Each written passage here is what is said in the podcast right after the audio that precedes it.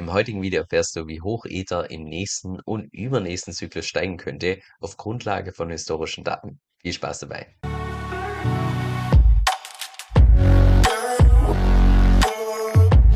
Hi, mein Name ist Kevin und auf meinem Kanal geht es primär um DeFi, Decentralized Finance. Genau gesagt verschiedene DeFi-Protokolle und auch DeFi-Strategien, weil ich persönlich felsenfest davon überzeugt bin, dass das die Zukunft ist und man auch damit das meiste Geld verdienen kann. Was du das zusagt, dann lade ich herzlich ein, um auf Abonnieren zu klicken und mit dem lass uns auch direkt ins heutige Video reinstarten. So, ich habe nochmal ein Video von Bitcoin das Feedback erhalten, dass ihr euch auch die gleiche Analyse für Ethereum wünscht. Also habe ich das Ganze umgesetzt. Lassen wir uns mal anschauen auf Grundlage von den historischen All-Time-Highs, die hier dargestellt sind, mit den blauen Punkten, wenn wir dort eine Trendlinie ziehen, wo könnte denn so ungefähr im nächsten Zyklus und auch übernächsten Zyklus das All-Time-High stehen? Das heißt, alles auf Grundlage von historischen Daten, ohne dass wir da den Makromarkt berücksichtigen, den Mikromarkt, ob es da irgendwelche fundamentalen Änderungen gibt, Hype, Emotionen, lassen wir komplett außen vor. Diese Analyse bezieht sich wirklich einzig und allein auf diese historischen Daten. In Orange dargestellt, diese vertikalen Linien sind wiederum das Bitcoin Halving Event, was einfach ein starke, starker Indikator dafür ist, wann tatsächlich wir mit so also ungefähr mit einem neuen All-Time High rechnen können, sofern sich diese vier Jahreszyklen tatsächlich wiederholen. Wie gesagt, ich persönlich glaube daran. Es gibt Leute, die nicht dran glauben. Im Endeffekt ist es aus meiner Sicht auch relativ egal, ob man dran glaubt oder nicht. Es braucht einfach nur ein gewisser Katalysator, der den ganzen Markt anschiebt und der Rest kommt dann einfach durch Angst, also FOMO und Gier, das dann der gesamte Markt anzieht und wir wieder so einen Um- und Bust-Zyklus sehen. Jetzt im Vergleich zu der Analyse von Bitcoin ist die Analyse hier deutlich schwammiger, was erstens einfach daran liegt, dass wir einfach weniger Datenpunkte haben, weil Bitcoin wurde damals im Jahr 2009 gestartet, das ist hier der Nullpunkt und Ethereum erst irgendwann mal im Jahr 2015. Da haben wir jetzt zwei All-Time-Highs, das heißt einfach ein Datenpunkt weniger und dementsprechend ist das Ganze natürlich auch weniger genau. Und natürlich zweitens kommt noch dazu, dass Bitcoin im Vergleich zu Ethereum deutlich weniger fundamentale Änderungen hat. Also bei Bitcoin wurde noch nie irgendwie fundamental was komplett abgeändert. Bei Ethereum kommt einfach, ja, jedes Jahr durch irgendwelche Updates, durch Layer 2 Solutions, durch den Merge und so weiter, da kamen einfach fundamental nochmal komplett neue, neue Dinge dazu, die natürlich auch den Wert von Ethereum entsprechend einfach steigern können oder auch nicht steigern können.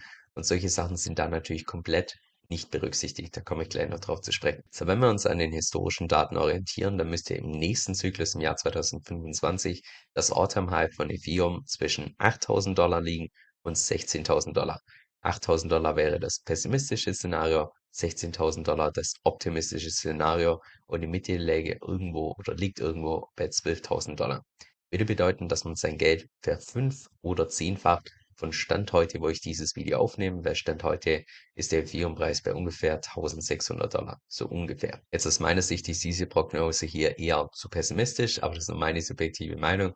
Ich persönlich würde wahrscheinlich hier unten bei den 8000 nochmal 3.000 bis 4.000 oben drauf packen. Genauso auch bei den 16.000 nochmal 3.000 bis 4.000 oben drauf packen. Einfach aufgrund der Tatsache, dass es jetzt bei Ethereum durch den Merge eine unglaublich große fundamentale Änderung gab, die einfach nirgends hier eingepreist ist. Wie gesagt, diese Analyse ist hier auf Grundlage von historischen All-Time-Highs. Und beim letzten All-Time-High, da gab es diese fundamentalen Änderungen noch nicht. Von daher, aus meiner Sicht sollte man sowas dann natürlich noch einpreisen, aber diese Analyse ist ja wirklich nur auf Grundlage von historischen Daten.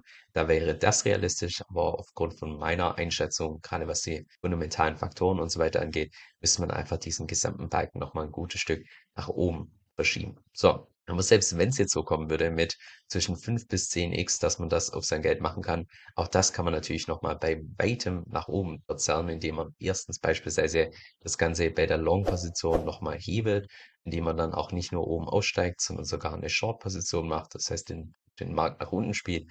Das ist ja auch genau das, was Manu und ich machen mit unserer eBay-Strategie, wo wir auch so ein Stück weit die Leute bei uns in der Strategiegruppe einfach an die Hand nehmen, mit wie man sowas machen kann, einfach, dass wir ja, dass man das, das Wissen hat und die Skills hat, wie man daran geht, an was man sich orientieren kann, wann ein guter Zeitpunkt ist, um einzusteigen, wann ein guter Zeitpunkt ist, um tendenziell auszusteigen und so weiter und so fort. Sie jetzt noch zur Prognose für den übernächsten Zyklus und jetzt wird's richtig schwammig mit dem Jahr 2029 hier.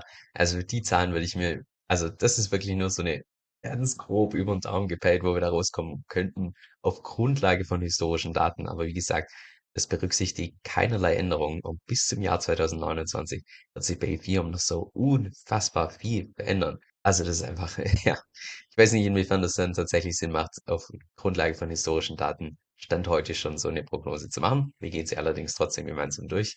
Und zwar im Jahr 2029 hätten wir dann irgendwann 'n All-Time-High zwischen 20.000 und 27.500. Der Durchschnitt wäre hier 23.750 $. Da finde ich die Prognose bei Bitcoin einfach um 'n Vielfaches interessanter, einfach aufgrund der Tatsache, dass sich bei Bitcoin fundamental nicht mehr viel ändern wird bis zum Jahr 2029, genauer gesagt fast gar nichts ändern wird.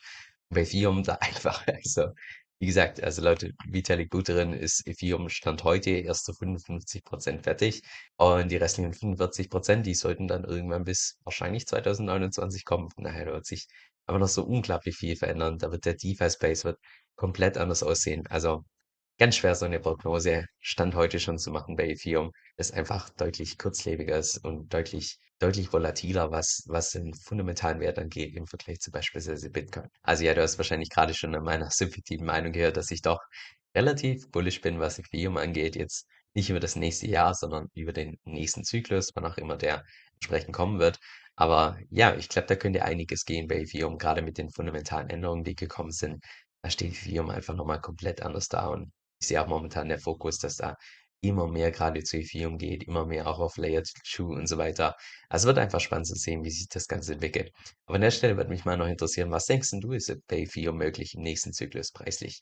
Also, wo kommen wir da irgendwo raus? Schreib das gerne unten in die Kommentare und bis zum nächsten Mal. Ich habe vor Kurzem 'ne Umfrage gemacht, wo rauskam, dass mehr als 50% von meiner Audience das gleiche Tool für ihre Steuern benutzt, und zwar das Tool Cointracking. Und erst als ich dann drüber recherchiert habe, habe ich im Nachhinein rausgefunden, dass das auch weltweit der Marktführer unter den Kryptosteuertools ist und dementsprechend auch das Tool ist, was in aller Regel die ganzen Steuerberater empfehlen, weil sie sich eben damit auskennen, mit den anderen Tools entsprechend weniger. Das heißt, sie wissen dann ganz genau, was sie mit den Daten machen müssen und so weiter und so fort. Jetzt das Coole an dem Tool ist meiner Meinung nach nicht nur, dass die so gut wie jeden Coin akzeptieren, sondern dass es da auch 'ne komplett kostenlose Variante gibt. Jetzt, falls du mehr darüber erfahren möchtest, dann geh einfach auf meine Webseite kevinsoe.com/5. Das ist K-E-V-I-N-S-O-E-L-L.com/5. Dieser Podcast stellt weder 'ne steuerrechtliche noch 'ne finanzielle Beratung dar. Das heißt, alle Informationen sind wirklich nur zu Informationszwecken bestimmt.